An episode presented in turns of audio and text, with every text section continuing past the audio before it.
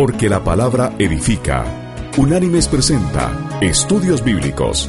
El presente estudio en su versión escrita puede ser descargado del sitio www.unánimes.org. A continuación, el estudio de hoy. El estudio de hoy se llama La prosperidad verdadera.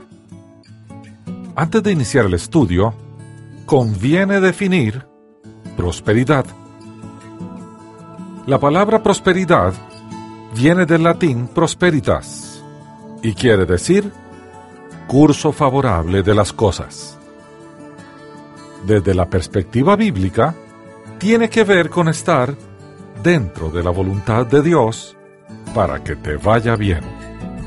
La Shema, mandato importantísimo de las escrituras para el pueblo judío, incluye un mandato y una bendición. Y vamos a ir al quinto libro de la Biblia, el libro de Deuteronomio. Allí vamos a ir al capítulo 6 y vamos a leer desde el versículo 1 hasta el 7. El Deuteronomio, o también llamado la segunda ley, o el segundo discurso, fue escrito por Moisés poco tiempo antes de que el pueblo de Israel entrara a la tierra prometida. Y en este texto que vamos a leer hoy, el Señor les dice,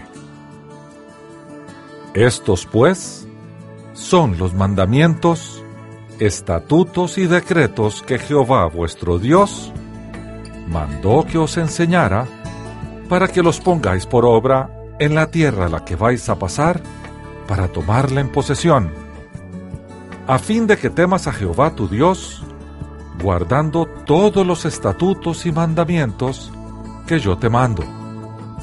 Tú, tu hijo y el hijo de tu hijo, todos los días de tu vida, para que se prolonguen tus días.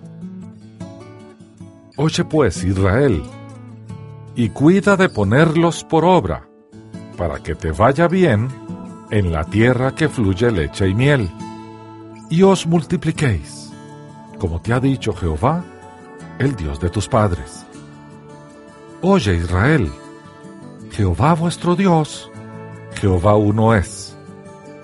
Amarás a Jehová tu Dios de todo tu corazón, de toda tu alma y con todas tus fuerzas. Estas palabras que yo te mando hoy estarán sobre tu corazón. Se las repetirás a tus hijos y les hablarás de ellas estando en tu casa y andando por el camino, al acostarte y cuando te levantes. Fin de la cita. Hay un principio bíblico que conviene analizar. Para que nuestra vida prospere, o sea, para que nos vaya bien, primero es necesario que nuestra alma prospere. El apóstol Juan dirigiendo la tercera carta a su amigo, le dijo en el capítulo 1, versículo 2 lo siguiente. Amado, yo deseo que tú seas prosperado en todas las cosas y que tengas salud, así como prospera tu alma. Fin de la cita. En el primer salmo, el Señor nos deja ver con relativa facilidad cuáles son los medios a través de los cuales nuestra alma prosperará. Y vamos a leer el Salmo primero que dice, Bienaventurado el varón que no anduvo en consejo de malos, ni estuvo en camino de pecadores, ni en silla de escarnecedores se ha sentado, sino que en la ley de Jehová está su delicia, y en su ley medita de día y de noche. Será como un árbol plantado junto a corrientes de aguas, que da su fruto en su tiempo y su hoja no cae, y todo lo que hace prosperará. Fin de la cita. Vamos a analizar ahora cuidadosamente este salmo. Veamos cómo inicia. Inicia con una bienaventuranza y dice, Bienaventurado el varón que no anduvo en consejo de malos. La vida de alguna manera está determinada por los consejos que se toman. En nuestra niñez contamos con los consejos del hogar. En la escuela contamos con los consejos del maestro. En el trabajo contamos con el consejo del jefe. Y en nuestro hogar contamos con los consejos de nuestros cónyuges. Hay que aprender a discernir entre consejos y consejeros. El consejo de los malos debe evitarse. No hay sabiduría en sus palabras, no hay esperanza en sus promesas y no hay confianza a lo que se invita. No puede haber nada bueno en un consejo de un hombre malo.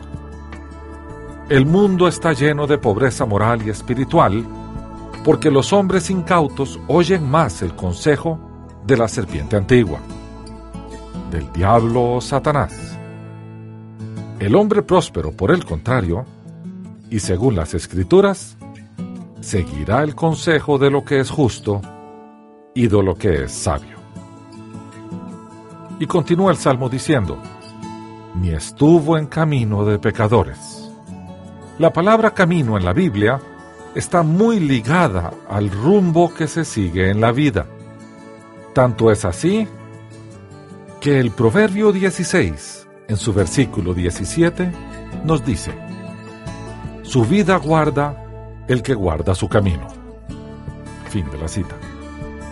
Un camino es una invitación para entrar a ver lo que hay en él.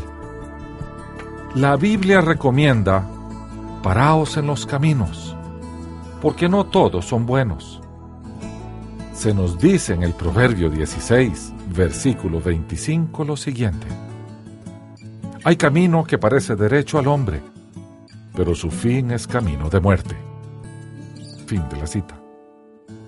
El varón bienaventurado es aquel que rechaza la invitación de todo aquello que lo invita a pecar hay una sutileza en las palabras cargadas de pecado. Hay una justificación para hacer lo malo. Hay una tendencia a no ver nada malo en lo que es rechazado por los ojos santos de Dios. El asunto no es lo que a mí me agrada, sino que yo debo vivir comprobando lo que agrada a Dios. Continuemos con el Salmo. Y dice el Salmo 1, ni en silla de escarnecedores se ha sentado. La palabra escarnecedores es el equivalente a los burladores, los cuales se encuentran a la orden del día. Se mofan de las verdades eternas y las cambian por los goces temporales.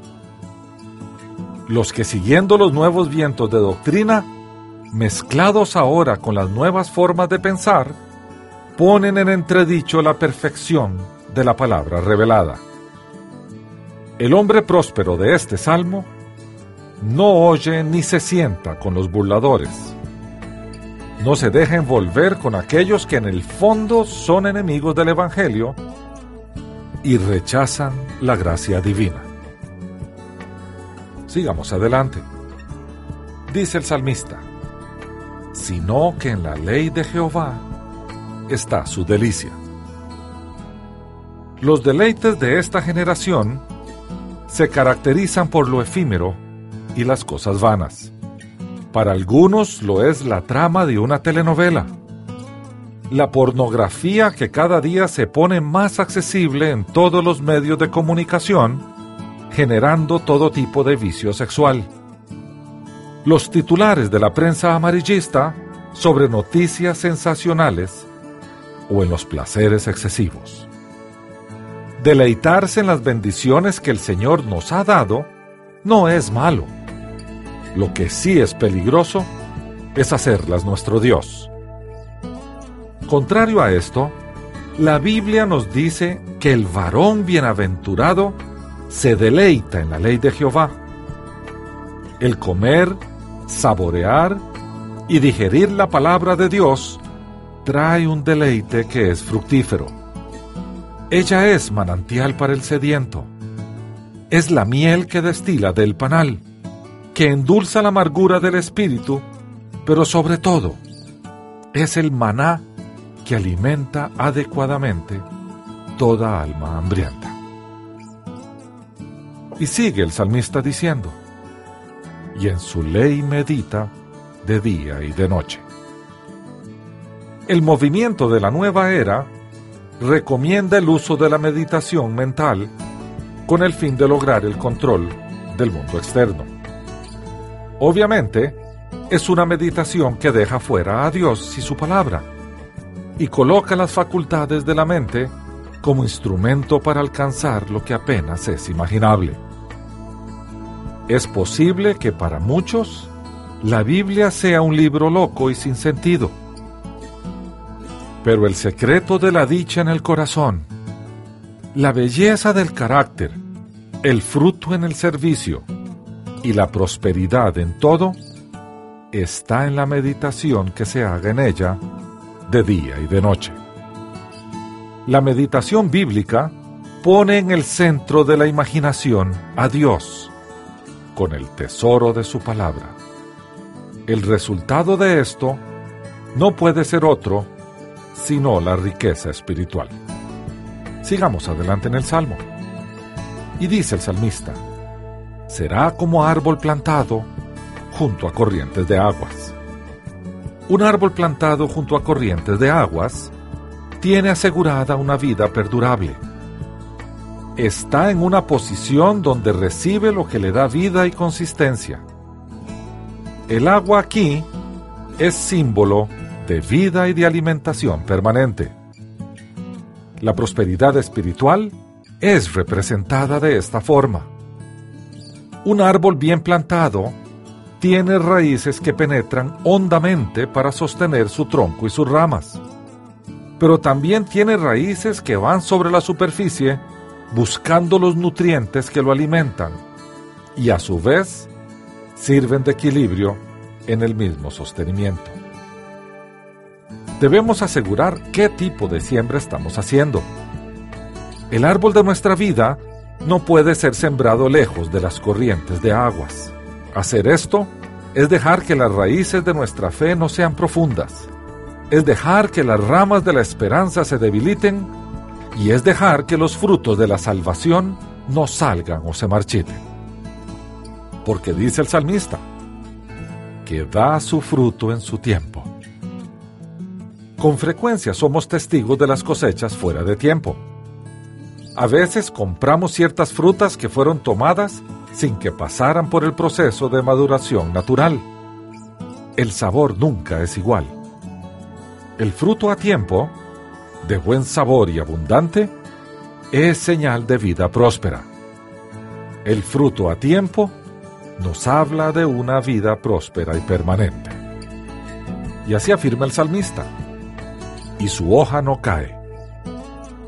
Qué figura tan vívida para ilustrarnos lo que tiene permanencia, lo que no se acaba, lo que no se marchita con el tiempo y lo que es siempre fresco y natural la prosperidad espiritual es semejante a esta hoja que no cae. La savia del Espíritu produce tal vida y tal frescura que no hay en él síntomas de una vida marchita. Puede ser que su hombre viejo se vaya deteriorando, pero el interior no obstante se renueva de día en día. La hoja verde es un indicador de esa renovación diaria. El varón bienaventurado de este salmo es próspero porque está plantado en el lugar adecuado y con los recursos adecuados para dar los resultados adecuados. Esta es la prosperidad que vale la pena buscar y proclamar. Y finalmente dice el salmista, y todo lo que hace prosperará. La frase dominante de esta primera joya de los salmos es, y todo lo que hace prosperará. Notemos que el énfasis del texto es en lo que hace y no tanto en lo que tiene. La desviación moderna de la prosperidad mundana se ha debido más a un énfasis por tener las cosas que ver la prosperidad en las cosas que se hacen. Esto último puede indicarnos que contamos con muchos hombres y mujeres prósperos aunque estén desprovistos de ciertos bienes materiales. Jesús mismo nos dijo, porque la vida del hombre no consiste en la abundancia de los bienes que posee. Fin de la cita. Eso lo citó Lucas el Evangelista en el capítulo 12, versículo 15 del Evangelio. Veamos entonces el reino de Dios y su justicia. Allá en el Sermón del Monte, en el Evangelio de Mateo capítulo 6 versículo 33, el Señor hizo una declaración que conviene analizar. Y dijo así el Señor, Buscad primeramente el reino de Dios y su justicia, y todas estas cosas os serán añadidas. Fin de la cita. Eso quiere decir que debemos procurar hacer lo que es justo delante de Dios, y esto constituye la base de la prosperidad según Él. La prosperidad verdadera no incluye o excluye necesariamente las bendiciones materiales, la sanidad, la sabiduría, el bienestar, la protección y todas las cosas buenas que se puedan ambicionar. Dios proporciona esta prosperidad de acuerdo a su medida y sabiduría. A través de ellas, o por falta de ellas, Él va forjando al creyente como se forja el oro a través del fuego. La forma de vida próspera no cae del cielo, ni ocurre de un día para otro. Sin embargo, el fundamento de la prosperidad verdadera empieza con estos pasos. Primero, andar en la verdad y segundo, ser fiel y diligente. Veamos entonces andar en la verdad. Para ello vamos a ir a la tercera carta de Juan. En el capítulo 1, versículo 4, el apóstol dice, No tengo yo mayor gozo que oír que mis hijos andan en la verdad. Fin de la cita. Esto significa andar en la luz de la palabra de Dios, andar según sus caminos, su sabiduría y en lo que Él considera justo. Jesús mismo lo dijo en el Evangelio de Juan en el capítulo 8, en los versículos 31 y 32. Él dice, Si vosotros permanecéis en mi palabra, seréis verdaderamente mis discípulos, y conoceréis la verdad, y la verdad os hará libres. Fin de la cita. Andar en la verdad significa llevar una vida piadosa, es decir, andar en obediencia a lo que es justo delante de Él. Hay que recordar que Dios siempre bendice a las personas obedientes. Jesús es la verdad y Jesús es el verbo. La palabra es Él. Andar en la verdad es andar en Jesús. Es obedecer su palabra. Es serle fiel a Él. La Biblia de principio a fin habla del eterno Hijo de Dios. Al decir que la verdad nos hará libres, Él está afirmando que Él mismo nos hará libres pues le conocimos y nos redimió de las cadenas de pecado. Él nos pasó de las tinieblas a su luz admirable. Veamos ahora ser fiel y diligente. Y para ello vamos a ir al Evangelio de Mateo, en el capítulo 25, versículo 21, nos dice el Señor. Su Señor le dijo, Bien, buen siervo y fiel. Sobre poco has sido fiel, sobre mucho te pondré. Entra en el gozo de tu Señor. Fin de la cita. La fuerza de la fidelidad es parte del fruto del Espíritu que recibimos el día que nacimos de nuevo. El diccionario de la Real Academia de la Lengua define fidelidad como lealtad observancia de la fe que alguien debe tener a otra persona, puntualidad, exactitud en la ejecución de algo. Todo lo que recibamos de Dios empieza con la palabra que tengamos en el corazón. Y así dice el proverbio número 4 en los versículos del 20 al 23. Hijo mío, está atento a mis palabras. Inclina tu oído a mis razones. Que no se aparten de tus ojos. Guárdalas en lo profundo de tu corazón, porque son vida para los que las hallan y medicina para todo su cuerpo. Sobre toda cosa que guardes, guarda tu corazón, porque de él mana la vida. Fin de la cita. La fidelidad nos dará fuerzas para ser diligentes, aun cuando nunca hayamos tenido una inclinación natural a hacerlo. La palabra constantemente nos dice que debemos buscar a Dios diligentemente, escuchar y obedecer sus mandatos. Seamos diligentes y fieles a Dios en nuestra vida diaria. Tomemos la decisión de ser fieles en el trabajo, en el hogar, durante nuestro ocio. Nuestra alma prospera a medida que pasamos tiempo en la palabra y a medida que la creemos y la vivimos en obediencia a Dios. El resultado será lo que dice la Escritura. Y vamos a leer de la primera carta del evangelista Juan. En el capítulo 3, los versículos 21 y 22 dicen, Amados, si nuestro corazón no nos reprende, confianza tenemos en Dios. Y cualquiera cosa que pidamos la recibiremos de Él, porque guardamos sus mandamientos y hacemos las cosas que son agradables delante de Él. Fin de la cita. Bien, veamos ahora los principios de la prosperidad financiera. Muchos de los seguidores de Jesús luchan financieramente porque tienen una visión mundana de la prosperidad financiera, que se concentra en tener más. Entender la naturaleza verdadera de la prosperidad financiera traerá la gran bendición espiritual que esperamos. Según la Biblia, eres financieramente próspero cuando estas cosas son verdades en ti.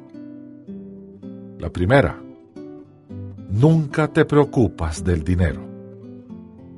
No ser ansioso quiere decir que estamos seguros que el Dios nuestro proveerá comida, bebida y vestido. Los no creyentes se preocupan de todas estas cosas. Los creyentes solamente nos ocupamos de ellas. La prosperidad financiera, según Jesús, significa que nunca sentimos preocupación de cómo pagar las cuentas, porque no adquirimos cuentas que no podemos pagar. La administración sabia del dinero proviene de las enseñanzas escriturales.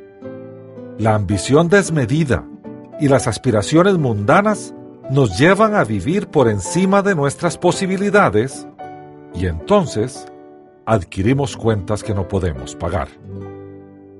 Esta libertad de la preocupación del dinero está disponible para cada hijo de Dios que confía en su Padre Divino para proporcionar todas sus necesidades y que obedece su palabra. Segundo, tienes siempre todo el dinero que necesitas.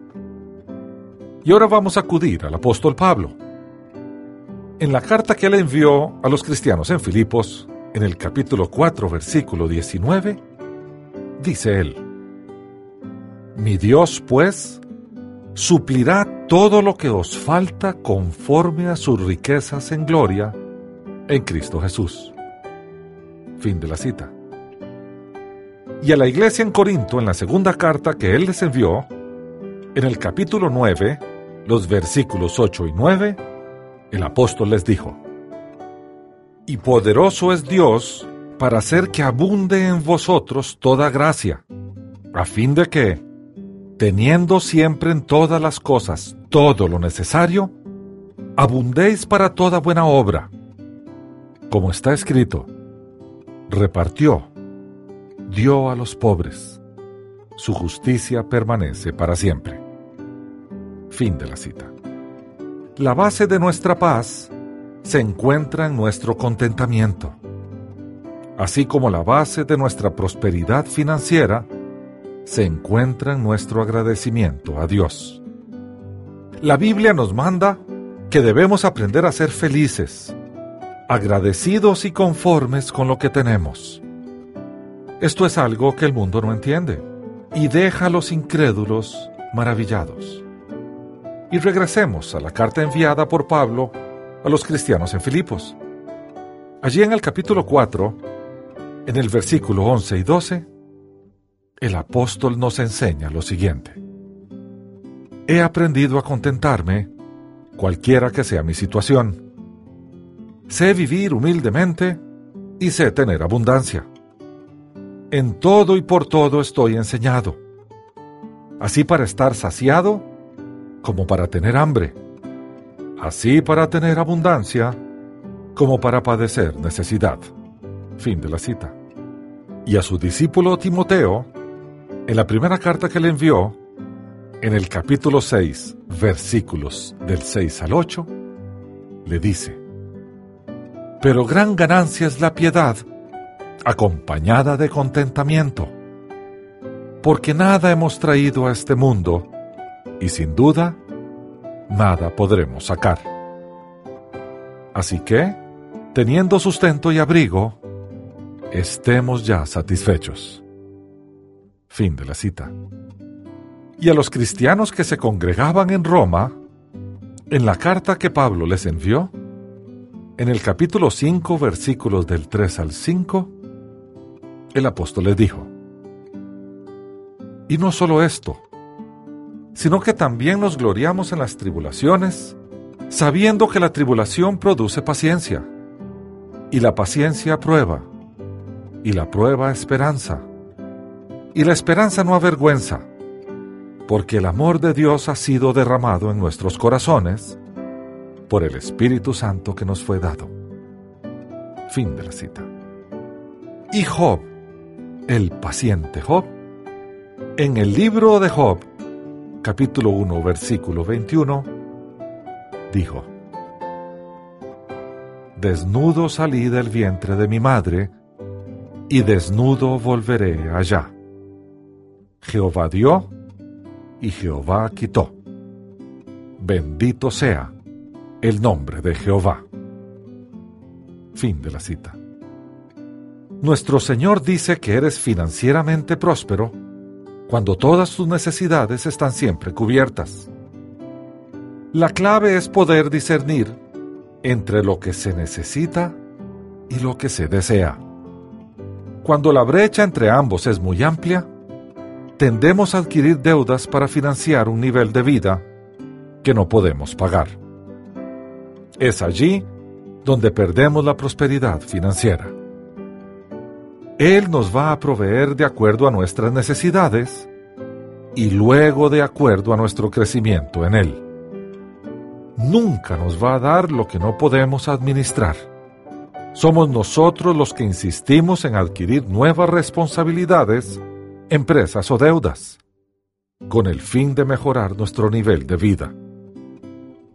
La presión de mejora es tan apremiante que pasa a ser nuestro Dios.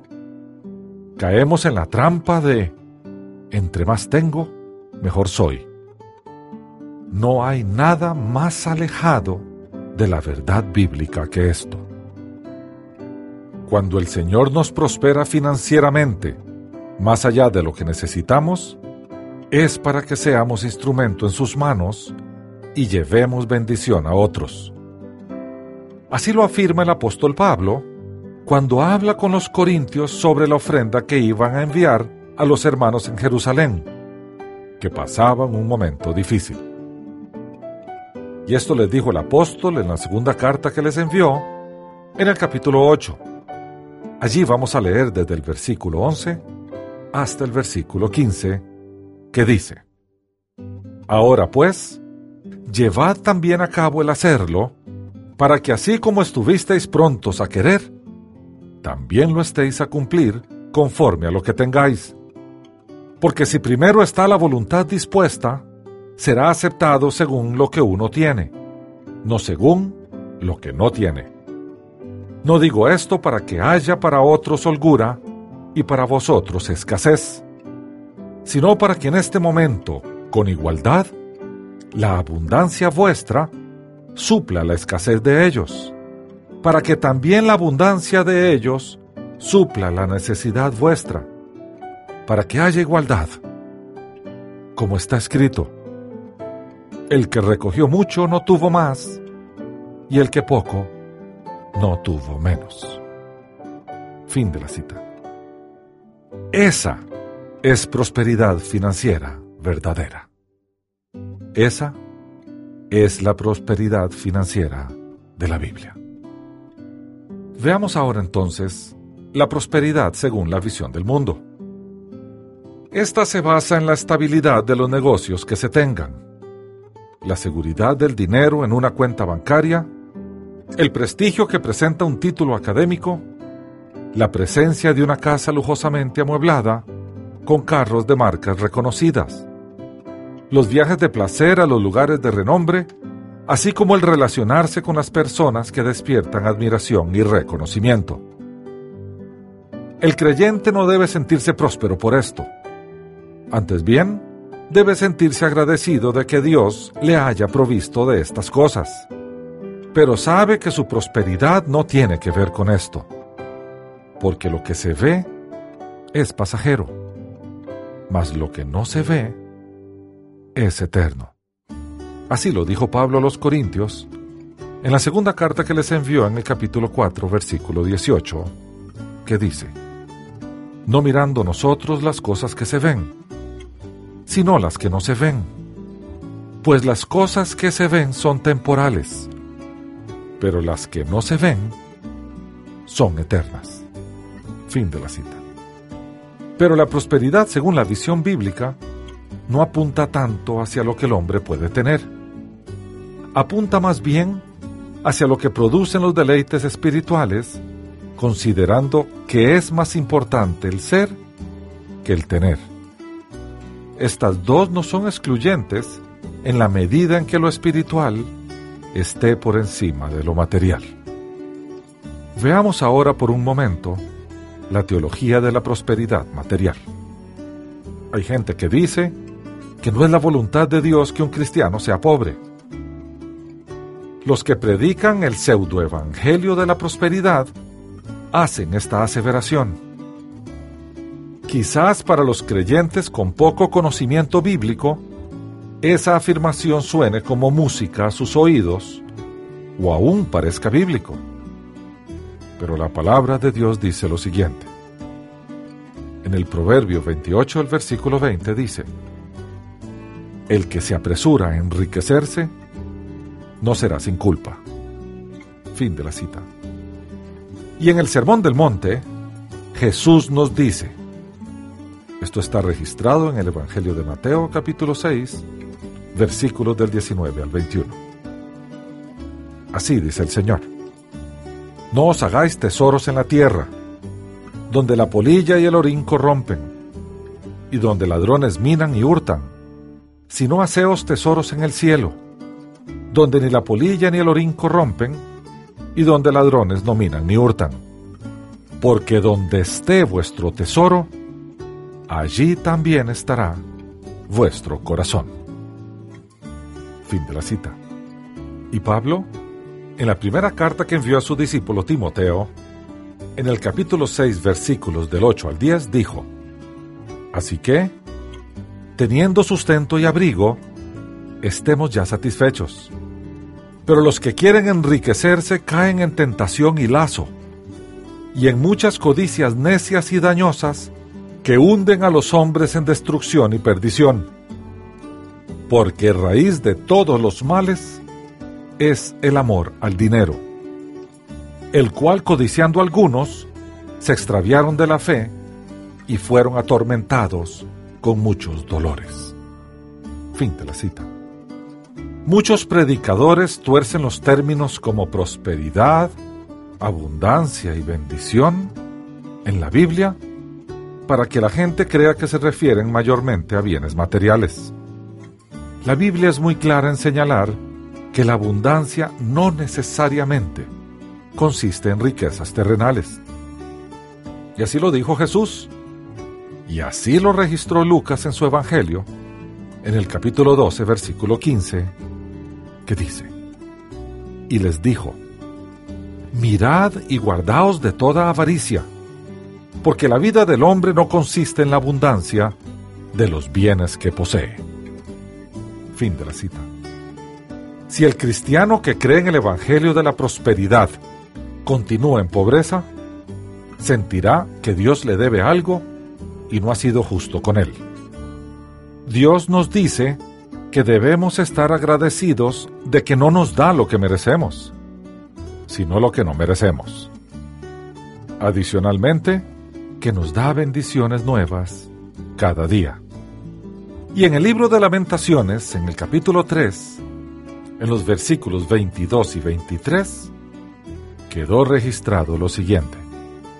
Por la misericordia de Jehová no hemos sido consumidos, porque nunca decayeron sus misericordias. Nuevas son cada mañana. Grande es su fidelidad. Fin de la cita. Dios prometió proveer nuestras necesidades básicas, pero nunca prometió dar a todos nosotros los lujos que podamos desear. Hay muchas bendiciones que no consisten de riquezas materiales. En realidad, hay muchas cosas que el dinero no puede comprar. El dinero comprará una cama, pero no sueño. Comprará libros, pero no sabiduría. Comprará comida, pero no apetito. Comprará adornos, pero no belleza. Comprará atención, pero no amor. Comprará una casa, pero no un hogar. Comprará un reloj, pero no tiempo. Comprará medicina, pero no salud. Comprará lujo, pero no cultura. Comprará asombro, pero no respeto. Comprará una póliza de seguros, pero no paz. Comprará diversión, pero no felicidad. Comprará un crucifijo, pero no un salvador. Si el cristiano que cree en el Evangelio de prosperidad continúa en pobreza, será tentado a codiciar los bienes de los no creyentes y de otros cristianos. Y en el Salmo 73, versículo 3, el salmista dice, Porque tuve envidia de los arrogantes, viendo la prosperidad de los impíos. Fin de la cita. Y Jesús mismo, en el Evangelio de Marcos capítulo 4, versículo 19, dice, Pero los afanes de este siglo y el engaño de las riquezas y las codicias de otras cosas entran y ahogan la palabra y se hace infructuosa. Fin de la cita. Analicemos entonces los cristianos pobres. La enseñanza del Evangelio de Prosperidad es un insulto a cristianos en países pobres donde continuamente se encuentran confiando en Dios por sus necesidades básicas. ¿Les ha fallado Dios a los de países subdesarrollados? De ninguna manera. Porque dice el evangelista Lucas en el capítulo 4, versículo 18 de su evangelio lo siguiente. Jesús fue ungido para dar buenas nuevas a los pobres. Fin de la cita. La pobreza, con tal que no sea el resultado de la pereza u otra falla en el carácter de la persona, no es algo de que deba hacerse avergonzado. Dice el salmista en el Salmo 37, versículo 16, lo siguiente. Mejor es lo poco del justo que las riquezas de muchos pecadores. Fin de la cita.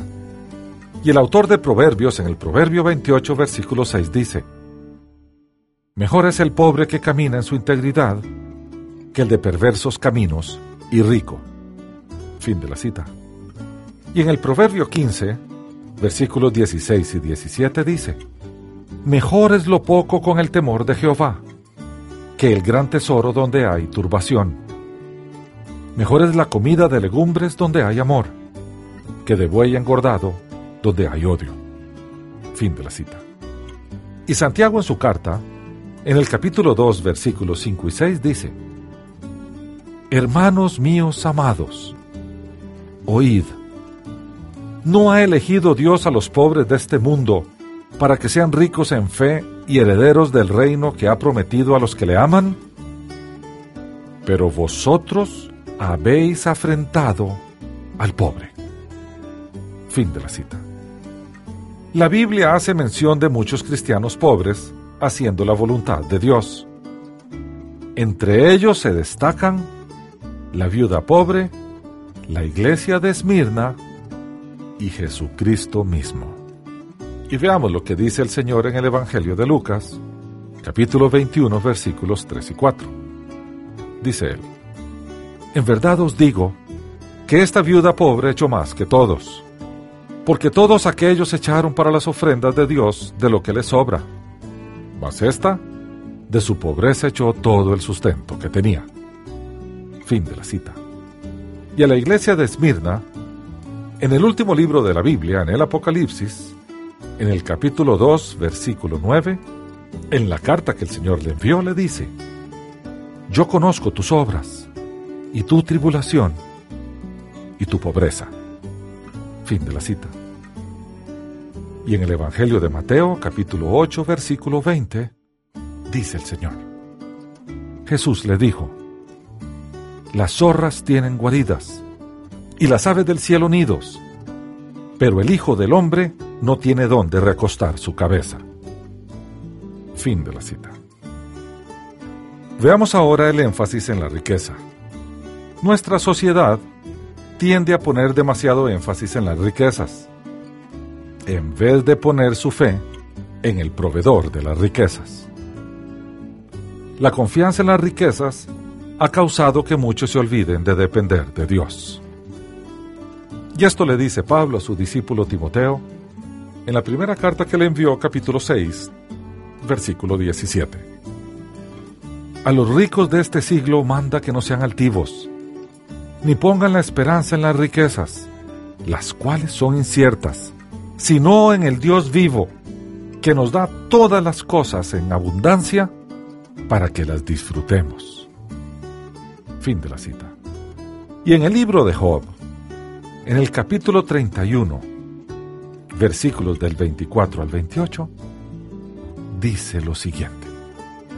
Si puse en el oro mi esperanza y dije al oro, mi confianza eres tú, si me alegré de que mis riquezas se multiplicasen y de que mi mano hallase mucho, si he mirado al sol cuando resplandecía o a la luna cuando iba hermosa, y mi corazón se engañó en secreto, y mi boca besó mi mano. Esto también sería maldad juzgada, porque habría negado al Dios soberano. Fin de la cita. Y el salmista en el Salmo 52, versículo 7 dice, He aquí el hombre que no puso a Dios por su fortaleza, sino que confió en la multitud de sus riquezas. Fin de la cita. Y el Proverbio 11 en su versículo 28 dice, el que confía en sus riquezas caerá, mas los justos reverdecerán como ramas. Fin de la cita. Y el Señor en el Sermón del Monte, en el Evangelio de Mateo capítulo 6, versículo 24 dice, No podéis servir a Dios y a las riquezas. Fin de la cita. Veamos entonces la riqueza legítima. La riqueza cuando obtenida legítimamente y con la condición que no permitimos que nos aparte de Dios, no es pecaminosa. Es una bendición extra de Dios. Ejemplos de cristianos ricos en la Biblia incluirían a Abraham, a Salomón, a Ezequías, a Job y a José de Arimatea. Veamos lo que está escrito en el libro del Eclesiastés. En el capítulo 5, versículos 18 y 19, dice, He aquí pues el bien que he visto, que lo bueno es comer y beber, y gozar de los frutos de todo el trabajo con que uno se fatiga debajo del sol, todos los días de la vida que Dios le ha dado, porque esa es su recompensa. Asimismo, a todo hombre a quien Dios da bienes y riquezas, le da también facultad para que coma de ellas, tome su parte y goce de su trabajo. Esto es un don de Dios. Fin de la cita. Analicemos entonces la prosperidad verdadera. El Señor promete abundantes bendiciones y prosperidad verdadera a aquellos que le siguen y le sirven. Y en el libro de Deuteronomio, el quinto libro de la Biblia, cuando los judíos estaban a punto de entrar a la tierra prometida, el Señor les dice en el versículo 11 al 14 del capítulo 28 lo siguiente. Jehová te hará sobreabundar en bienes en el fruto de tu vientre, en el fruto de tu bestia y en el fruto de tu tierra, en el país que Jehová juró a tus padres que te había de dar. Te abrirá Jehová su buen tesoro, el cielo, para enviar la lluvia a tu tierra en su tiempo y para bendecir toda la obra de tus manos. Prestarás a muchas naciones y tú no pedirás prestado. Te pondrá Jehová por cabeza y no por cola estarás encima solamente, nunca debajo. Si obedeces los mandamientos de Jehová tu Dios, que yo te ordeno hoy, si los guardas y cumples, y no te apartas de todas las palabras que yo te mando hoy, ni a la derecha ni a la izquierda, para ir tras dioses ajenos y servirlos. Fin de la cita. Porque nosotros tenemos que depender de Él. El Señor también desea que dependamos de Él en y para todo. Cuando le hicimos Señor en nuestras vidas, nos hicimos dependientes de Él. Y en la última cena, el Señor le dijo a sus discípulos lo que se registró en el Evangelio de Juan, capítulo 15, versículos del 1 al 5. Dijo así el Señor, Yo soy la vid verdadera y mi Padre es el labrador. Todo pámpano que en mí no lleva fruto lo quitará, y todo aquel que lleva fruto lo limpiará, para que lleve más fruto. Ya vosotros estáis limpios por la palabra que os he hablado. Permaneced en mí y yo en vosotros. Como el pámpano no puede llevar fruto por sí mismo, si no permanece en la vid, así tampoco vosotros, si no permanecéis en mí. Yo soy la vid vosotros los pámpanos. El que permanece en mí y yo en él, éste lleva mucho fruto, porque separados de mí, nada podéis hacer. Fin de la cita. Veamos sus bendiciones. Dios se complace en bendecir a sus hijos, aunque no siempre en abundancia de riquezas. Él nos bendecirá como mejor conviene y así lo dijo Pablo a los creyentes en Éfeso. En la carta que les envió en el capítulo 3, versículos 20 y 21 dice, Y a aquel que es poderoso para hacer todas las cosas, mucho más abundantemente de lo que pedimos o entendemos, según el poder que actúa en nosotros. A Él sea gloria en la iglesia en Cristo Jesús, por todas las edades por los siglos de los siglos. Amén. Fin de la cita. Veamos ahora el servicio desinteresado. Servir a Dios con la esperanza de riquezas terrenales no es una motivación honorable. Lo que debe motivarnos es el amor. Porque así lo dijo el Señor en la Shema, famosa oración que los judíos guardan con mucho cariño hasta el día de hoy. Ello está registrado en el libro de Deuteronomio capítulo 6 versículo 5 que dice, Y amarás a Jehová tu Dios de todo tu corazón, y de toda tu alma, y con todas tus fuerzas. Fin de la cita. En conclusión, a fin de cuentas, Dios está en control él se glorificará por medio de sus hijos, sean riqueza o pobreza. La prosperidad verdadera viene de vivir una vida plena en el Señor. Viene de estar conformes, sea en la pobreza como en la riqueza, en la abundancia como en la escasez. Viene de estar en paz en medio del sufrimiento. Viene de vivir en él. Y dice el primer libro de Samuel, capítulo 2, versículos 7 y 8 lo siguiente. Jehová empobrece y él enriquece. Abate y enaltece. Él levanta del polvo al pobre y del muladar exalta al menesteroso, para hacerle sentarse con príncipes y heredar un sitio de honor. Fin de la cita. Y en el Proverbio 22, versículo 2 se dice, El rico y el pobre se encuentran. A ambos los hizo Jehová. Fin de la cita. Y Pablo a los cristianos en Tesalónica, en la primera carta que les envió, en el capítulo 5, versículo 18, les dice, Dad gracias en todo, porque esta es la voluntad de Dios para con vosotros en Cristo Jesús. Fin de la cita. La clave entonces es obedecerle y confiar en Él. Es estar dentro de su voluntad. Él en su perfección sabe lo que conviene y cuándo conviene. En la carta que Pablo envió a los cristianos en Roma, en el capítulo 12, versículo 2, Él les dice, no os conforméis a este mundo, sino transformaos por medio de la renovación de vuestro entendimiento, para que comprobéis cuál es la buena voluntad de Dios, agradable y perfecta. Fin de la cita. Si vivimos nuestra vida dentro de su voluntad, viviremos una prosperidad verdadera en todas las áreas de nuestra vida.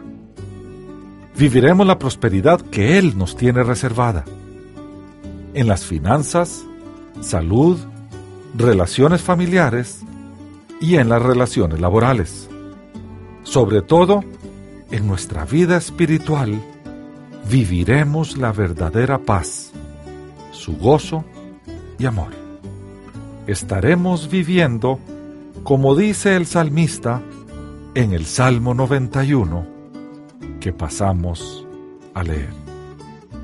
Y dice, el que habita al abrigo del Altísimo, morará bajo la sombra del Omnipotente. Diré yo a Jehová, esperanza mía y castillo mío, mi Dios, en quien confiaré. Él te librará del lazo del cazador, de la peste destructora. Con sus plumas te cubrirá y debajo de sus alas estarás seguro. Escudo y protección es su verdad. No temerás al terror nocturno, ni a la saeta que vuele de día, ni a la pestilencia que ande en la oscuridad, ni a mortandad que en medio del día destruya. Caerán a tu lado mil y diez mil a tu diestra, mas a ti no llegarán. Ciertamente con tus ojos mirarás y verás la recompensa de los impíos. Porque has puesto a Jehová, que es mi esperanza, al Altísimo por tu habitación no te sobrevendrá mal, ni plaga tocará tu morada, pues a sus ángeles mandará acerca de ti, que te guarden en todos tus caminos. En las manos te llevarán, para que tu pie no tropiece en piedra. Sobre el león y la víbora pisarás, herirás al cachorro del león y al dragón. Por cuanto en mí ha puesto su amor, yo también lo libraré. Lo pondré en alto, por cuanto ha conocido mi nombre me invocará y yo le responderé. Con él estaré yo en la angustia, lo libraré y lo glorificaré.